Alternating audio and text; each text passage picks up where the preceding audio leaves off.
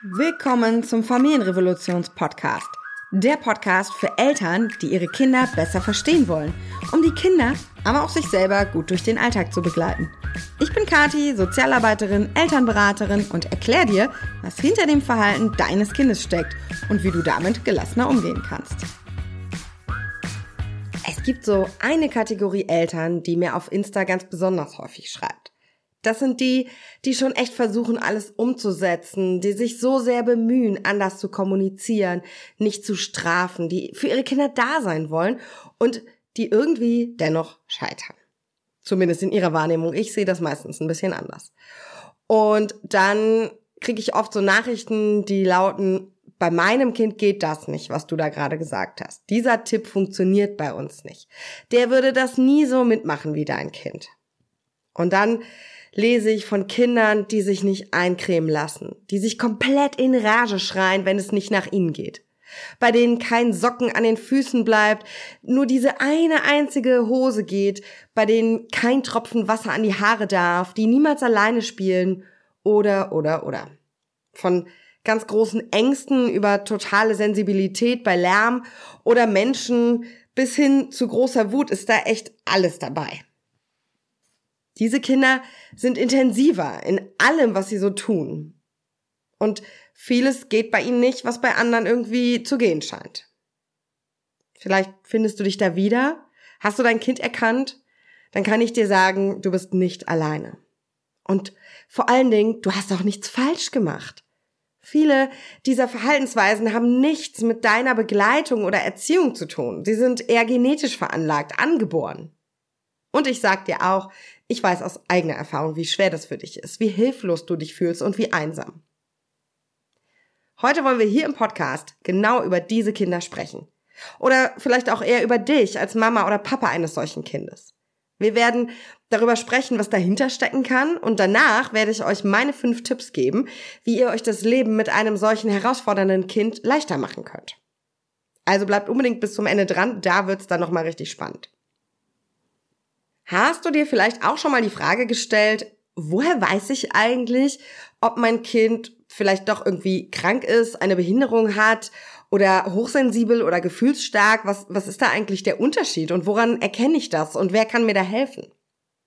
Ich will heute keinen wissenschaftlichen Exkurs mit euch machen und Mitte August gibt's auch auf Insta nochmal eine Themenwoche zu diesem ganzen Thema rund um Neurodivergenz. Deswegen kratzen wir das jetzt nur mal an.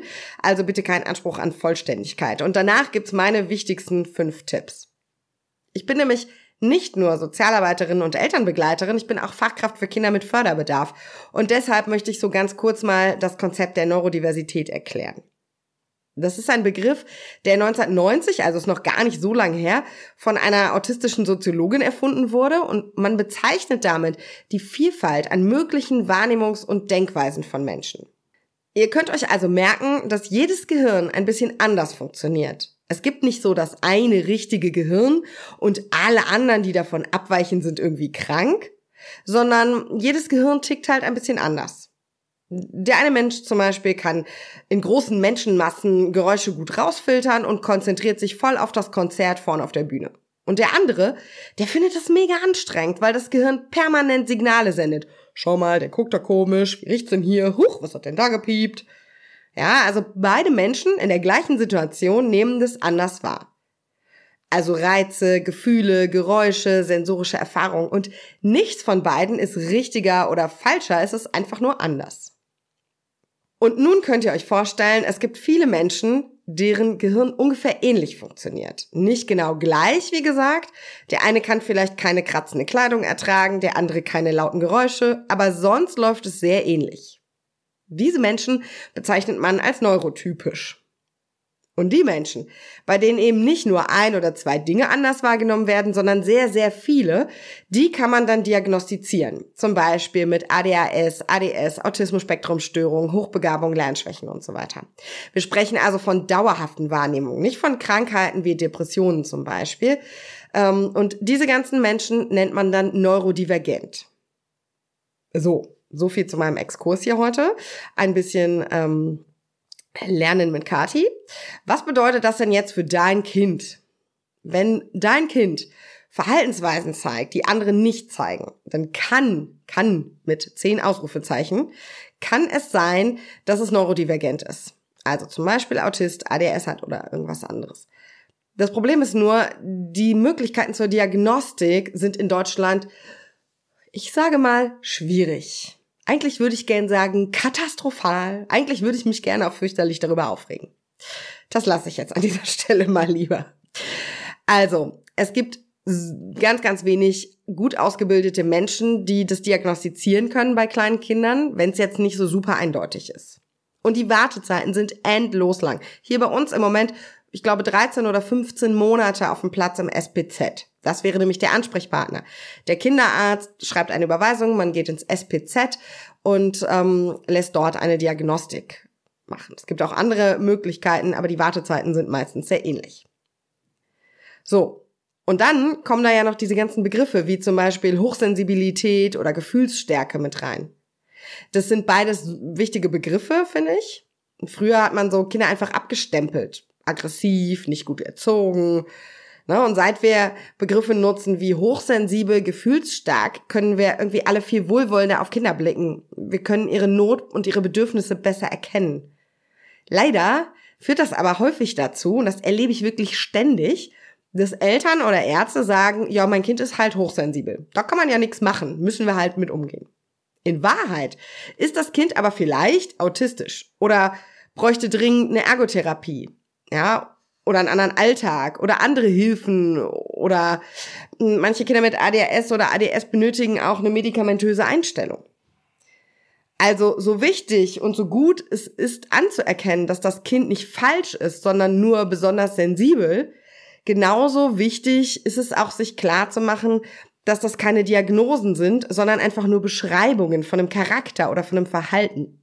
Und häufig sind diese, dieser Charakter oder dieses Verhalten ein Hinweis auf eine spätere Diagnose. Nicht immer, aber häufig. Und ich habe es ja schon gesagt, Diagnosen sind wichtig, Diagnosen sind gut und sie können auch im Laufe des Lebens vieles erleichtern. Aber sie zu bekommen ist halt wirklich anstrengend. Und deshalb möchte ich mich heute hier mal darauf konzentrieren, was du im Alltag tun kannst, um es euch leichter zu machen. Jetzt kommen also meine fünf wichtigen Hinweise für Eltern von gefühlsstarken Kindern. Ich bleibe jetzt mal bei diesem Begriff, weil hierfür ist es jetzt eigentlich egal, ob es eine Diagnose gibt und wenn ja, welche. Ähm, das betrifft alle Kinder, die du ja als Mama, als Papa einfach als herausfordernd erlebst. Und dafür machen wir jetzt als erstes mal eine Übung zusammen. Du nimmst dir mal einen Zettel und schreibst drei Dinge auf, die dein Kind beschreiben. Und zwar an schlechten Tagen. Sowas wie streitlustig, findet kein Ende, Fass ohne Boden, aggressiv, was auch immer auf dein Kind zutrifft. Ganz schnell, jetzt, sofort, kritzel das mal irgendwo hin, was dir als erstes in den Sinn kommt. So, Hast du gemacht, das ist super. Und jetzt erzähle ich dir mal was. Kennst du so Gegenstände, die man gar nicht mit echtem Namen anspricht, sondern mit ihren Markenlabeln? Tempo, Seltas, Tippex, Uhu, Labello, Cola, Ceva, Aspirin, Pampers, Tupper, Föhn, Nutella, ihr kennt sie alle. Wir nutzen diese Markennamen statt den eigentlichen Bezeichnungen. Ja, ich weiß, ihr fragt euch jetzt gerade alle, ob ein Föhn wirklich nicht Föhn heißt. Nein, es heißt nicht Föhn, es heißt Haartrockner. Und Föhn ist eigentlich eine Marke der Firma Sanitas. Habt ihr jetzt auch noch ein bisschen unnützes Wissen mitgenommen? Jetzt kommen wir wieder zum wichtigen Wissen. Genau darum geht's nämlich. Wir labeln einfach Dinge gerne. Das vereinfacht unserem Gehirn halt die Arbeit. Und das ist oft auch super praktisch. Aber es ist, wenn wir zum Beispiel über Kinder sprechen, halt auch gefährlich. Wir sprechen ganz schnell über sie als der Wilde, die Bockige. Ne? Wir stempeln Kinder in unserem Gehirn ab.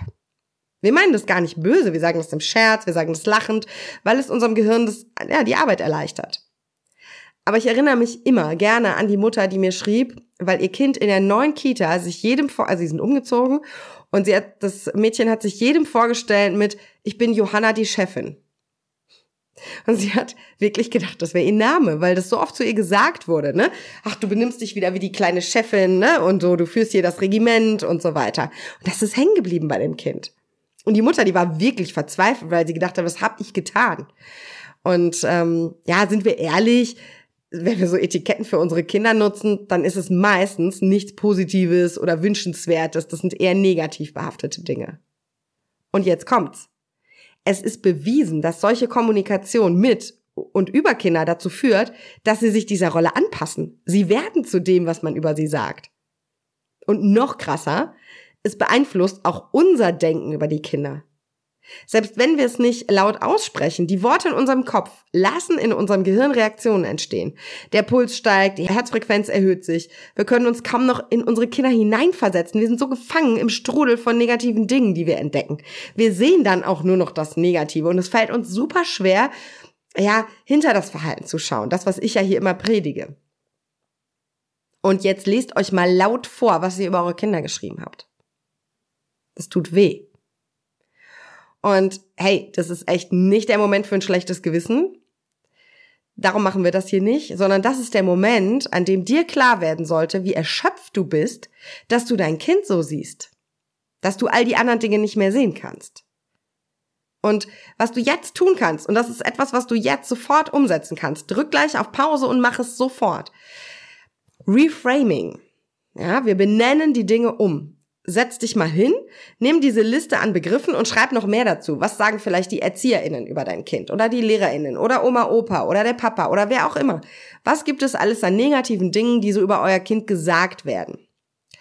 Und dann nehmt ihr mal euer Handy raus, macht eine Foto-App an und guckt mal ein Foto von eurem Kind an, wo wo es so richtig liebt, also wo es vielleicht neugierig die Welt erkundet oder in die Kamera strahlt oder so ganz vertieft spielt, was auch immer. Und das behaltet ihr im Kopf. Und dann nehmt ihr euch die Liste vor und versucht mal all diese schlimmen Gedanken und Worte, die jemand über euer Kind hatte, umzuschreiben. Statt Heulsuse oder weinerlich ist euer Kind dann ausdrucksstark. Statt dickköpfig ist es zielorientiert. Statt total anstrengend ist es vielleicht energiegeladen. Ihr merkt schon, das sind nur Worte, aber wir entdecken plötzlich total viele tolle Eigenschaften an unseren Kindern. Und es mag banal sein, aber es verändert was. Nämlich die Richtung, in die unser Gehirn denkt. Wenn wir so über Kinder denken, dann sind wir geduldiger, wir sind ruhiger mit ihnen, wir können sie besser verstehen und neue Handlungsmuster nutzen. Das ist mega faszinierend, oder? Also ich find's cool. By the way, kann man auch mit sich selber machen. So.